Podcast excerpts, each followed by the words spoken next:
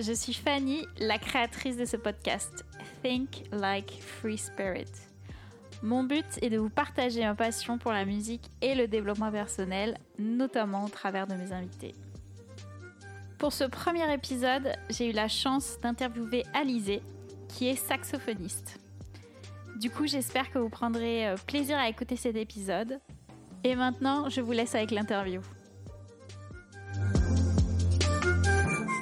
Alors avant de commencer le podcast, euh, je voulais te remercier Alizé pour être ma première invitée. Donc j'espère que tu passeras euh, un bon moment.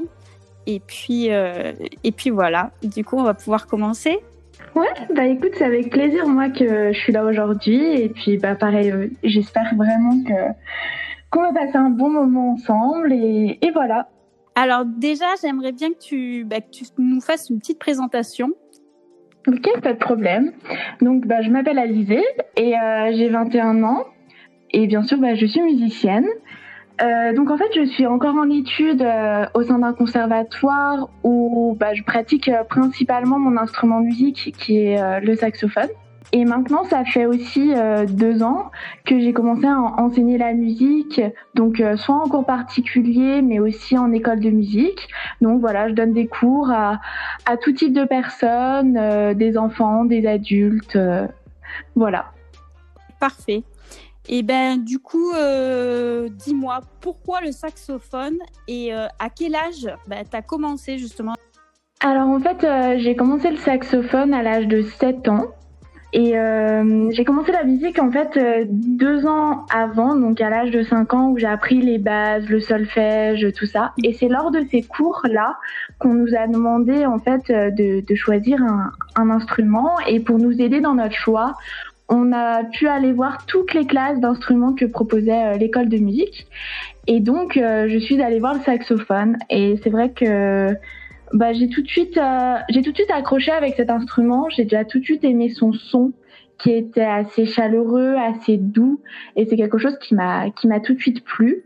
En plus, euh, j'ai pu essayer, et c'est vrai que je suis, je suis tout de suite arrivée à, à sortir un son, à faire quelques notes, donc c'était assez satisfaisant. Et puis je sais pas, c'est un instrument qui a un peu piqué ma curiosité et c'est tout naturellement que quand on m'a demandé ce que je voulais faire, j'ai dit le saxophone. Donc euh, donc voilà, il n'y a pas de raison particulière, ça a été vraiment euh, le fait que je me sentais bien avec l'instrument, que j'étais à l'aise et que j'avais envie euh, de découvrir en fait un peu plus sur sur cet instrument. D'accord. Ça a vraiment un peu piqué ma curiosité en fait. Oui, il y a un genre de feeling en fait qui s'est créé tout de suite avec l'instrument quoi. Ouais, ouais, ouais.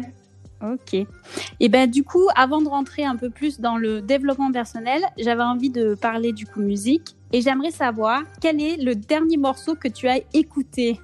Alors, euh, c'est un morceau euh, classique pour saxophone. C'est un concerto en fait. C'est le concerto de Tomasi que aussi bah, je joue actuellement. Donc je l'ai beaucoup écouté avec plein de versions différentes. Et c'est vrai que c'est un concerto assez assez spécial. Il faut avoir un son énorme. Il faut pour passer au tube l'orchestre, c'est assez intéressant à, à, écouter en tout cas, au moins une fois. D'accord. Et qu'est-ce que tu as ressenti? En fait, c'est un mélange de deux choses. C'est un morceau qui est, qui est, assez technique et du coup, euh, faut faire en sorte qu'on ne s'en rende pas compte. Du coup, ça, c'est une fierté en fait d'arriver à, à, jouer ce genre de choses et à l'écouter après. On se demande un peu où est-ce que le compositeur veut nous emmener, donc on s'interroge un peu tout, au long du morceau et il y a des passages euh, qui sort du lot avec une cadence au saxophone qui est, qui est superbe et euh, qui, qui, permet vraiment de, de, mettre en relief euh, plein de possibilités que le saxophone a en fait. D'accord. Et euh, du coup, de manière générale, c'est quoi ton genre de musique? Est-ce que tu en as un seul ou tu es plutôt éclectique? Non, j'en ai plusieurs. En fait, bien sûr, j'écoute beaucoup de musique classique de par, euh, de par mes études et aussi parce que ça me plaît, ça me permet vraiment de. Enfin, je trouve qu'en fait, la musique classique est vraiment euh, la musique qui permet euh, de, de, voir toutes les possibilités qu'offre euh, qu'offre cette discipline parce qu'il y a plein euh, de, de, de, façons différentes de, de, la jouer. Il y a beaucoup d'interprétations différentes et ça je trouve ça très intéressant. Mais à côté de la musique classique euh, j'écoute aussi beaucoup de musique actuelle. J'aime beaucoup bah, certains groupes voilà plus de maintenant j'ai envie de dire. J'écoute beaucoup de voilà par exemple Coldplay des choses comme ça.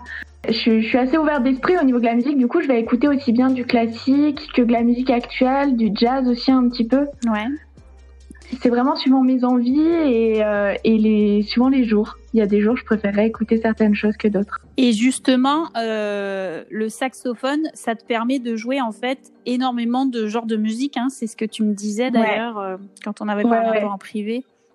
Exactement. Euh, c'est vrai que le saxophone, je trouve qu'on ne connaît pas assez pour ça. On l'associe souvent au jazz et seulement au jazz. Alors bien sûr, dans le jazz, il a une place très importante et il est magnifique. Mais euh, on a aussi des pièces classiques. On peut jouer dans de la musique actuelle.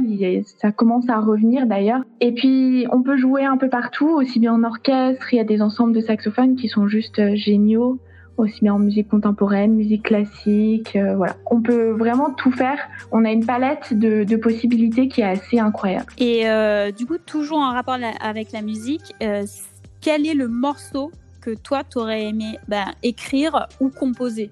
Alors, euh, en fait, j'adore la Symphonie du Nouveau Monde de Dvorak. Et si j'avais vraiment pu le, la composer, ça aurait été super. J'ai pas encore ce talent-là, mais qui sait. Mais justement, euh, qu'est-ce que tu ressens? Pourquoi, pourquoi ce morceau-là? Qu'est-ce qui t'inspire euh, Ouais, pourquoi ce morceau-là? En fait, euh, c'est un déjà c'est un des premiers morceaux. C'est la première symphonie que j'ai écoutée. J'étais petite et, et, je suis restée en fait ébahie sur ma chaise de, de, de concert devant devant cette symphonie. Et depuis, je sais pas, elle m'est restée en mémoire euh, euh, tout le temps. Je, je, des fois, je me chante un air euh, de la symphonie du Nouveau Monde sans le vouloir. C'est vraiment euh, mon morceau de référence qui, qui le premier que j'ai vraiment entendu en musique classique. Et ça m'a tellement marqué que, je pense aussi c'est pour ça que j'adore ce, ce, morceau, bien qu'il soit euh, très connu et quand même très bien écrit. Euh, le dernier mouvement notamment est, juste, est juste fabuleux. Quand on l'écoute, il nous transporte vraiment.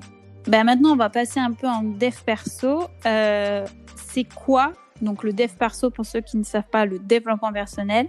Et du coup pour toi c'est quoi le développement personnel? Et euh, aussi tu pourras nous raconter du coup ton anecdote avec le développement personnel parce que euh, je crois que toi c'est grâce à une rencontre si je me souviens bien. Donc euh, ben, raconte-nous euh, voilà ta, ta, petite histoire autour de la découverte du développement personnel. Oui. En fait, pour moi, le développement personnel, c'est vraiment apprendre à se connaître, à, à développer euh, euh cette capacité donc de se remettre un peu en question, forcément, mais euh, pour quelque chose euh, qui, qui nous sert, c'est-à-dire apprendre à savoir qui on est et surtout qui l'on veut être.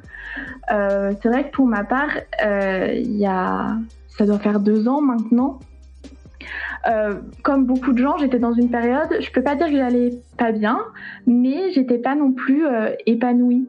Je me sentais un peu euh, renfermée, on va dire, euh, dans, ouais, enfermée dans une case, euh, et ça m'empêchait d'être, voilà, d'être totalement épanouie, comme si tous les gens attendaient quelque chose de moi et qu'en fait c'était pas vraiment moi derrière. J'avais cette sensation assez bizarre et j'arrivais pas forcément à mettre des mots dessus, à savoir vraiment euh, euh, ce qui m'arrivait en quelque sorte. Et tu as raison, c'est bien par une rencontre que en fait j'ai réussi à répondre à, à toute cette question parce que euh, j'ai donc j'ai rencontré une personne qui avec qui le feeling déjà était tout de suite passé et qui a commencé à me parler justement de développement personnel parce qu'il s'est bien rendu compte que pour moi, c'était quelque chose que, dont je n'avais pas conscience. En fait, dans ma, dans ma famille, dans mon entourage, c'est vraiment quelque chose dont, dont on parle pas. C'est presque tabou, alors qu'il n'y a rien de mal, mais c'est presque un sujet tabou. Et cette personne-là que j'ai rencontrée, elle m'a vraiment permis de, de prendre conscience qu'on pouvait euh, se développer personnellement. Et elle m'a dit une phrase euh, toute bête, parce qu'un jour, elle m'a demandé euh, vraiment ce que je ressentais et je lui ai dit que euh, bah, en fait j'avais l'impression de ne pas me connaître réellement. Et la phrase que cette personne m'a répondu, ça a fait vraiment le déclic chez moi. Euh, parce qu'elle m'a dit, quand je lui ai dit que je ne savais pas justement qui j'étais, elle m'a répondu que justement, est-ce que je pensais pas que le partir en voyage en fait à la découverte de soi-même était quelque chose d'extraordinaire. Et quand il m'a dit ça, je me suis dit mais il a pas tort. Cette personne a vraiment pas tort parce que euh, euh, au final c'est un voyage euh, comme un autre, mais au lieu de, partir ailleurs, on part en soi se découvrir et apprendre sur soi-même. Et c'est à partir de là, en fait, que j'ai commencé à, essayer de comprendre vraiment qui j'étais et, les différences que j'avais dans ma vie, en fait, entre ce que je paraissais et ce que je voulais être réellement. Et c'est un peu tout là euh, où ça a commencé. D'accord. Donc, ben, euh, ce qui est intéressant dans ce que tu disais, très pertinent, j'ai trouvé justement, c'est que tu disais que le dev perso, en fait, finalement, le développement personnel, c'était euh, un voyage, en fait, une introspection ben, sur soi et finalement aussi notre rapport aux autres. Et, et, effectivement, tu disais voilà, que tu es dans une phase où, où où finalement tu étais en doute, quoi. Tu savais pas forcément pourquoi tu faisais les choses, ou alors euh, tu n'avais peut-être pas trouvé finalement un sens. Je ne sais pas, c'est ça Oui, c'est en partie ça. Je faisais des choses sans pour autant euh, vraiment savoir où j'allais et ce que je voulais faire. Et quand tu disais d'ailleurs aussi, euh, ça m'a percuté quand tu m'as dit c'est vrai qu'autour de moi, le dev perso, ça pouvait être quelque chose de tabou, etc. Et c'est vrai qu'en fait, quand on y réfléchit, euh, quand on va euh, commencer à parler même euh, à certaines personnes, voilà, du développement personnel, tout de suite, les gens vont avoir un, un recul en fait. Ils vont se dire ouais mais attention c'est quoi? Est-ce que c'est un truc d'illuminé? On parle de quoi? Enfin, En fait, je trouve qu'il y a beaucoup de préjugés autour de tout ça parce que les gens sont, sont assez ignorants face à ça et ne connaissent pas forcément. Donc euh, c'est c'est pas c'est pas méchant au départ, mais du coup les personnes en se rendant pas compte de ce que c'est réellement ont facilement euh, des préjugés et euh, et tu vois, il y a un peu comme un, presque un ovni de parler de ça, des fois. Absolument. Bah, après, maintenant, de moins en moins, parce qu'effectivement, on parle euh, depuis, euh, j'allais dire, 2-3 ans maintenant quand même. On en parle un peu plus de développement personnel. Il y a beaucoup plus de contenu, que ce soit même euh, dans les livres, dans les podcasts, même dans les vidéos YouTube. On va en avoir maintenant un peu plus. Mais c'est vrai que les gens, même, enfin, souvent les les, les anciennes générations, j'allais dire, euh, quand on va commencer à parler de dev perso, elles vont se dire non mais on est où? Enfin, on n'est plus dans les années 60. Euh, enfin voilà, ça va être vraiment une une pensée un peu arriérée de, de hippie ou de choses un peu comme Exactement. ça. Alors que c'est c'est c'est pas du tout ça en fait. Quand on quand on commence en fait à rentrer dedans, on se rend compte que le développement personnel c'est c'est beaucoup plus large en fait et c'est pas juste euh, des des trucs où psychédélique euh, ou, que sais-je. Bah, quoi. Et puis en plus, il y a, y a plein de méthodes différentes en fait. Il n'y a pas une solution pour tout le monde pour arriver à faire du développement personnel. C'est vraiment chacun euh, qui trouve euh, sa propre façon de le faire. Et c'est ça qui est super intéressant parce que c'est vraiment quelque chose du coup qui nous correspond. Donc dans aucun cas il y a, y a une, il devrait y avoir de préjugés ou quoi que ce soit parce qu'en fait c'est presque un frein vis-à-vis -vis, des autres des fois. Absolument. Puis de toute façon, dans développement personnel, il y a bien le mot personnel parce que justement, c'est chacun qui fait son chemin à son rythme. Il n'y a pas du tout de, effectivement, enfin, de, parce que souvent, ce qu'on voit le plus, c'est d'avoir des routines du matin, d'avoir, enfin, de faire de la méditation, euh, euh de faire de la relaxation, euh, lire beaucoup, etc. Mais si tu n'aimes pas la méditation, tu n'es pas obligé de méditer. Enfin, chacun fait son propre euh, voilà, se développe. En fait, c'est tout simplement voilà, se développer, donc grandir et euh, de façon personnelle, donc à son rythme et euh, comme on veut. On n'est pas obligé de calquer euh, effectivement. Voilà, je dis ça pourquoi? Parce que souvent développement personnel dans les livres qui reviennent, on a souvent la, la miracle morning, je vais y arriver. Et souvent les gens se disent ah ben ouais mais si je fais pas ça, du coup du coup ça veut dire que voilà euh, j'y connais rien au développement personnel, alors que pas du tout en fait. Justement, toujours en rapport avec le dev perso, mais la musique cette fois-ci, est-ce qu'il t'arrive de pas euh, vouloir jouer, enfin d'avoir vraiment une motivation en bas, quoi. Genre, non, aujourd'hui, j'ai pas envie de travailler. Est-ce que ça t'arrive? Et, et voilà, j'aimerais avoir ton, ton point de vue dessus. Alors, oui, ça m'est déjà arrivé. Ça m'arrive pas souvent parce que bah, la musique est une passion pour moi, donc c'est toujours quelque chose qui arrive souvent motiver. Et mais c'est vrai que comme à chaque, enfin pour chaque travail, il y a toujours un moment donné où parfois on se lève le matin et on dit non, je veux pas y aller, j'ai pas envie, je veux faire autre chose. Et oui, ça m'est déjà arrivé. Euh, dans ce cas-là, pour ma part, je sais que, que c'est un frein euh, pour, euh, pour mes objectifs professionnels en fait. Donc à ce moment-là, c'est vrai que je me fais un peu violence et on va dire que je m'oblige quand même à aller jouer. Alors bien sûr, euh, je vais peut-être faire un peu moins, je vais peut-être travailler un peu moins, c'est-à-dire qu'au lieu de faire 4-5 heures de musique, je vais peut-être redescendre à, à 2 heures parce que je sais qu'au-delà, de toute façon, je pourrais pas parce que justement, ce jour-là, j'en ai pas envie. Donc il faut aussi respecter euh, cette envie ou non euh, de travailler. Mais je pense qu'il faut aussi un peu se, se faire violence pour s'obliger. Parce que si on commence à trop s'écouter à un moment donné, surtout en musique, euh, on, on, arrête de progresser, on arrête de travailler. Et dans ce cas-là, on, ça sert à rien d'espérer en faire son métier. Il y a tellement de monde, tellement de concurrence que, que voilà. Et du coup, oui, tu, en rapport avec ça, tu m'avais dit euh, que justement, euh, les cours que tu avais euh, de, de, musique, en fait, c'est, ça ne représentait pas grand-chose en termes d'heures dans la semaine comparé à l'heure personnelle que toi, tu, tu, dois, tu dois faire, en fait. Ouais, exactement. en fait, par exemple, pour mon cours de saxophone, j'ai une heure de cours par semaine. Et euh, donc c'est déjà super. Dans des conservatoires, certains ont que trois quarts d'heure, une demi-heure, suivant les niveaux, suivant l'âge. Euh, parfois, mon cours dure un peu plus longtemps qu'une heure, mais en général, mon cours, voilà, une heure par semaine. Mais c'est vrai que pour arriver à jouer à son cours et à faire les devoirs, on va dire, demandés chaque semaine, euh, ça demande un, un, travail énorme et euh, on va passer euh, peut-être bien au moins quatre heures par jour sur son instrument tout seul, donc il faut arriver à, se motiver pour travailler seul, à, être persévérant et autonome dans notre façon de travailler.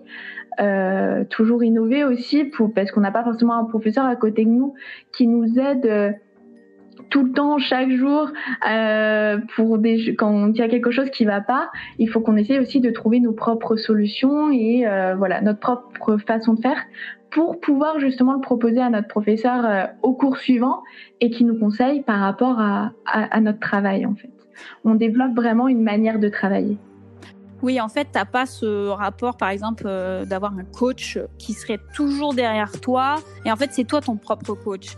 T'as pas quelqu'un qui est derrière toi à, à te pousser, enfin, qui, qui, est là, voilà, pour te pousser, euh, etc. Quoi. Exactement on parle de ça pourquoi? Parce que justement, dans le développement personnel, ce qu'on va apprendre souvent aussi, c'est qu'il faut faire preuve de discipline et d'autodiscipline. Et là, en fait, la pratique d'un instrument, bah, c'est exactement ça. C'est qu'il faut vraiment bah, faire preuve d'autodiscipline. Et euh, justement, est-ce que toi, c'est quelque chose que tu as bah, après, tu, m'as dit que tu avais commencé tôt quand même la musique, vers 6-7 ans, mais est-ce que tu pratiques l'autodiscipline uniquement dans la musique ou alors dans d'autres domaines? Est-ce que ça t'a aidé par exemple à l'école en règle générale ou vraiment c'est parce que tu es passionné par l'instrument et du coup tu sais que bah, tu fais preuve de discipline pour euh, finalement euh, un bien. Tu vois ce que je veux dire? Ça, te fait plaisir de jouer donc ça ne te dérange pas de te discipliner à jouer. Ouais, je comprends ce que tu veux dire. Et paradoxalement, en fait, c'est maintenant que je fais plus preuve d'autodiscipline que avant, dans le sens où quand en fait j'ai commencé la musique, déjà j'avais pas conscience de cette quantité de travail et euh, de tout ce que ça impliquait. Alors j'ai toujours été quelqu'un d'assez sérieux, que ça soit à l'école euh, ou dans toutes les activités que j'entreprenais, j'aimais aller au bout des choses. Donc en fait j'avais plutôt de la persévérance que de l'autodiscipline. C'était vraiment, euh, voilà, quand j'arrivais pas à faire quelque chose, ça m'énervait et du coup je voulais y arriver. Donc c'était vraiment de la persévérance. Et c'est un peu plus tard, en grandissant, que j'ai découvert cette autodiscipline et Et ça a changé pas mal de choses parce qu'en fait, la persévérance, ça m'amenait aussi de la frustration à chaque fois parce qu'il y avait des choses que voilà, ça m'énervait et j'arrivais pas à les faire, donc ça m'énervait encore plus et j'avais beau être persévérante, ça servait à rien. Et c'est là justement la frontière avec l'autodiscipline, c'est que j'ai appris du coup à, à, écouter ce que je voulais, à écouter ce qu'il fallait faire aussi et à mettre en œuvre des actions par rapport à ces objectifs-là. Et j'ai commencé à me fixer tout bête en instrument. Euh, je me suis dit, allez, je fais euh, euh, une heure par jour. Mais vraiment une heure efficace. C'est pas, pas, allez, je vais sur mon portable un petit peu ou quoi que ce soit. Non, c'est une heure consacrée qu'à ça. Et tous les jours. Je rate pas un seul jour. Et j'ai commencé à mettre en place. Et petit à petit, j'en ai pris l'habitude et j'ai fini par augmenter une heure et demie, deux heures, deux heures et demie. Et finalement, aujourd'hui, je peux passer euh, des heures sur une activité. Alors certes, c'est par passion, mais aussi parce que j'en ai, j'ai appris à en prendre l'habitude. Après, cette discipline, elle m'a forcément servi dans mes études. J'ai fait pour pouvoir continuer mes études à côté de la musique, j'ai fait euh, donc euh, des études par correspondance et c'est pareil, par correspondance, il faut faire preuve d'autodiscipline parce que là, pour le coup, on n'a vraiment aucun prof devant nous. Donc ça m'a vraiment servi aussi dans, mon parcours scolaire. Oui, bah, je vois. Et puis de toute façon, je te rejoins justement quand tu disais, euh, enfin, quelle était la frontière entre la persévérance et euh, l'autodiscipline, c'est qu'effectivement, dans la persévérance, il se peut que tu aies de la frustration. Et du coup, euh, bah là, pour reparler un petit peu plus musique, tes goûts musicaux, euh, justement, quand tu as un coup de mou, parce que ça arrive à tout le monde, voilà, on l'a dit, euh, quel morceau tu vas écouter? Est-ce que tu vas écouter un morceau qui va euh, justement te permettre de te morfondre encore plus, donc vraiment en mode triste? Ou alors est-ce que tu vas écouter un morceau qui justement va contrebalancer ton sentiment de, par exemple, de tristesse ou de juste de manque de motivation? Et un truc super happy ou, ou qui va faire en sorte que tu sois focus. Enfin voilà, qu'est-ce que tu vas écouter? Je crois vraiment en, que la musique, en fait, peut vraiment changer les sentiments. Et donc, quand je suis triste et que j'ai, à un moment donné, je me dis, ça sert à rien de te morfondre, ça sert, enfin voilà, ça avance à rien. Donc c'est vrai que je suis plutôt partisante des musiques un peu plutôt joyeuses, en fait. Ou euh, bah, tu parlais de Happy justement, et ça m'a fait sourire parce que c'est une musique quand, quand, je suis triste, je, je, je, peux écouter, mais il y en a aussi plein d'autres. Des fois même, euh, j'essaie d'écouter des musiques que, que je connais pas.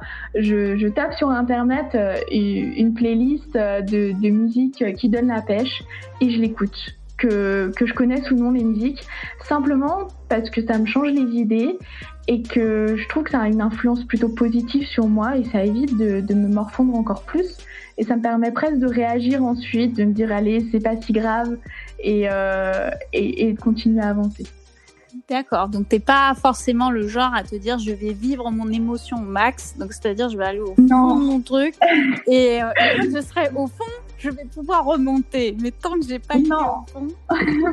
Moi, je, je, suis, je réagis pas trop comme ça. Je préfère dire, euh, allez, je me change les idées et, euh, et ça va aller mieux. Bah, c'est pas plus mal parce que du coup euh, tu, tu réagis du coup tout de suite quoi. Enfin tu te dis. oui après je pense que l'une ou l'autre des solutions est est pas mauvaise. Peut-être que ça me correspond mieux comme ça et à quelqu'un d'autre il préférera écouter effectivement de la musique triste et euh, pour vraiment aller au fond de ses émotions, effectivement. Il n'y a pas, euh, c'est suivant chaque personne, à mon avis. Oui, oui, oui, je pense aussi. bah moi, je, je, pour, je pense que je serais plutôt du genre à, à vivre l'émotion, tu vois, vraiment à me dire, là t'es au fond, attends, attends, t'as pas creusé encore. Là, tu vas aller au fond, au fond des choses. Mais euh, mais voilà. Donc du coup, le morceau, tu m'as dit, ce serait plutôt genre Happy de Pharrell, hein, c'est ça? Ouais. Et quels conseils euh, tu pourrais donner à des personnes qui veulent commencer à apprendre à jouer euh, d'un instrument? Euh, Ce serait d'être assidu. Donc ça rejoint l'autodiscipline, la persévérance. Parce que c'est vrai que n'importe quel instrument de musique, c'est assez difficile au début. C'est pas très beau et il faut du travail. Donc ça peut être vite décourageant. Mais il faut vraiment, à mon avis, persévérer et, voilà, vouloir... vouloir s'améliorer toujours un petit peu et justement profiter de chaque petite réussite parce qu'au début c'est vrai que voilà le son est pas très beau, on n'arrive pas à faire euh, les chansons qu'on aime ou, je ne sais pas encore et, donc mais si on arrive à sortir une nouvelle note, bah, il faut s'en servir aussi comme source de motivation pour pouvoir continuer. Je pense que, que c'est vraiment là, ne pas abandonner et, continuer à pratiquer régulièrement, même si c'est 10 minutes par jour. 10 euh, minutes, c'est pas grand chose, mais 10 minutes par jour vaut mieux finalement qu'une heure une fois par semaine. D'accord. Et justement, j'allais te dire, euh, est-ce que tu fonctionnes, est-ce que tu, tu, pourrais conseiller de fonctionner par objectif euh, de morceaux? Par exemple, te dire, proposer à, des gens de se dire bon bah on travaille sur tel morceau pendant tout un mois et à la fin faut faut perfectionner le morceau ou plutôt en termes de temps tu dirais non faut quand même travailler euh, tous les jours enfin genre augmenter euh, tu sais ton temps de travail ou alors euh, fonctionner plus par objectif de morceau alors moi, je, dirais par, par, objectif quand même. Parce que sans objectif, au bout d'un moment, on ne sait pas où on va. Donc on peut euh, fonctionner sans, sans, objectif pendant un petit moment. Mais je trouve que sur le long terme, c'est pas très bien. On n'a pas de repères et on voit pas forcément nos progrès. Donc euh, par morceau ou par objectif, euh, enfin voilà, quelque chose qu'on a envie de faire le mettre en objectif et après, par contre, mettre en place une méthode de travail derrière qui nous permette d'atteindre cet objectif. Donc oui, ça passera peut-être par de l'assiduité et, du travail quotidien, mais euh, mais il y a un objectif au, final, toujours.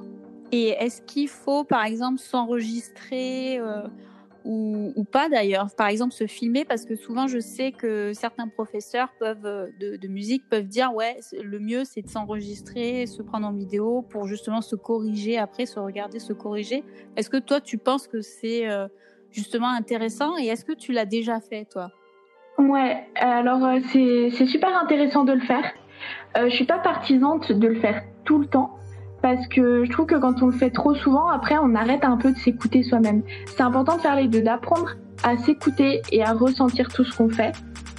Et d'un autre côté, d'avoir un point de vue extérieur. Il faut vraiment faire les deux. Et, euh, et l'enregistrement et la vidéo, c'est super. Ça met en relief, surtout la vidéo, ça met en relief des défauts des fois qu'on peut avoir au niveau corporel. Euh, à titre personnel, j'avais un bras qui bougeait toujours, euh, bref, pas très très bien. Et, c'est vraiment par la vidéo, je me suis dit, mais qu'est-ce que je fais là avec mon bras? C'est pas vrai Parce que je m'en rendais pas compte en fait. Et, donc pour ce, ce, genre de choses, c'est bien de se filmer. Après, l'enregistrement est aussi très utile parce que aujourd'hui, avec les micros, mais même rien que le micro d'un smartphone, euh, on entend déjà plein de petits défauts. Et donc, euh, pour arriver à faire quelque chose de très joli à l'enregistrement, il faut jouer du premier coup, du début à la fin, euh, sans erreur, en ayant un son joli, en faisant tout bien.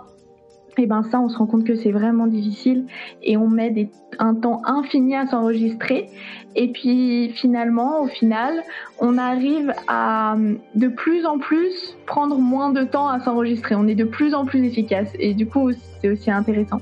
Puis de s'entendre après, bien sûr, euh, c'est, on voit aussi des défauts, des erreurs de rythme, euh, tout ça. On entend d'un point de vue extérieur, c'est aussi intéressant.